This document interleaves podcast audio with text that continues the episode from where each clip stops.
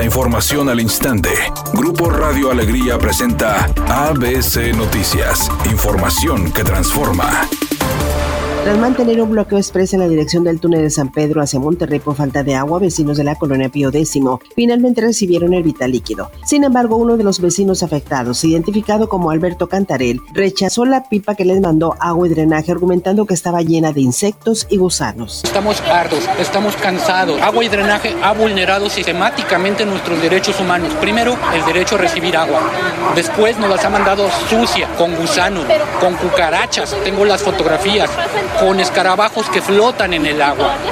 Y esa agua nos obligan a cargarla por más de 300 metros a personas vulnerables. Yo tengo el problema de epilepsia. Yo no puedo cargar. A estos señores de agua y drenaje lo saben y aún así han dado instrucciones a que las pipas no estiren las mangueras para poder surtir el agua en botes directamente a las casas, a pesar de que las pipas están diseñadas para eso. Y en cambio nos obligan a cargar por mucho tiempo el agua, ¿verdad? Que siendo hasta estando lastimados y siendo discapacitados. Y cuando llega uno, es agua que no puede usar para tomar, agua que no puede usar para lavar los trastes, agua que no puede usar para cocinar. Nosotros tomamos agua de esa sin saberlo.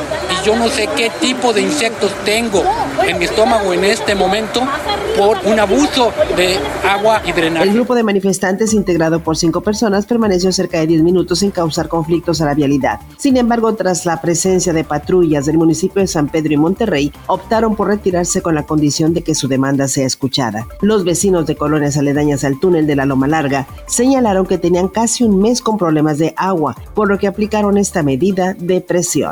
Maestros de diversos planteles de Nuevo León se manifestaron en el área de mesas de trabajo de la Secretaría de Educación para exigir se cumpla la asignación de más horas de trabajo, al acusar que solamente les han dado largas y tras aprobar el concurso desde hace un año y sin contar con el apoyo de las secciones sindicales 21 y 50, los docentes reclamaron la falta de transparencia en el proceso. Aunque la comisión de casi 100 maestros de distintas asignaturas y grados fue atendida por el director de mesas de trabajo Manuel Castillo, se informó que son más de mil los docentes que se encuentran en esta situación y exigen el cumplimiento de sus derechos laborales. Así lo manifestó Andrea García, maestra afectada. ¿Por qué me estás diciendo que no hay espacios? Pues ahorita todavía el maestro está tratando de decir por qué, pero realmente nada más estarse aventando la pelotita. Aquí en Nuevo León no existe transparencia tal cual como en otros estados. En el Estado de México, vamos, vamos a ponerlo como ejemplo, hay un momento en el que tú te metes a una página de internet y checas en esta escuela se jubiló tal, está en estas horas, está esto libre,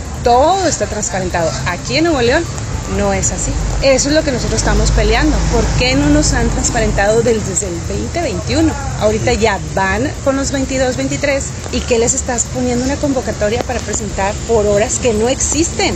Entonces, transparente el presupuesto que realmente hay. Al respecto, Manuel Castillo se limitó a argumentar al grupo de inconformes que esta cuestión se debe revisar con la secretaria de Educación en el Estado, Sofía Leticia Morales, y con las autoridades federales.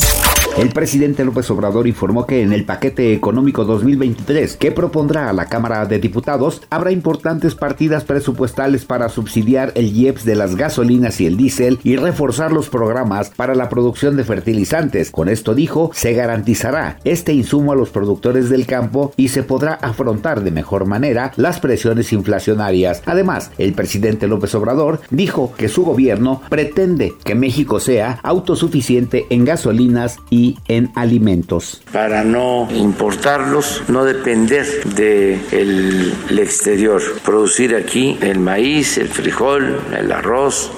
Editorial ABC con Eduardo Garza. La Comisión de Transparencia y Acceso a la Información reprobó a 33 de los 51 municipios de Nuevo León por no transparentar su información. ¿Pero qué ganan con reprobarlos? Sancionenlos, multenlos, castíguenlos, métanlos a la cárcel cárcel porque así van a seguir ocultando las finanzas y la información y al cabo la COTAI les da un regañito verbal y nada más. Le faltan dientes a la Comisión de Transparencia para poder sancionar en serio, pero el Congreso del Estado prefiere no darle más poder a la COTAI porque al rato ellos también van a ser sancionados. Así están las cosas y nada más.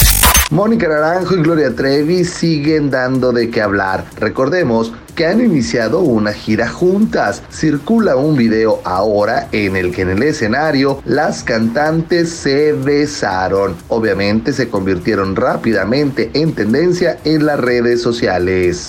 Es una tarde con escasa nubosidad y ambiente de bochorno. Se espera una temperatura máxima de 36 grados, una mínima de 30. Para mañana sábado se pronostica un día con escasa nubosidad. Una temperatura máxima de 34 grados, una mínima de 24. La actual en el centro de Monterrey, 30 grados. ABC Noticias. Información que transforma.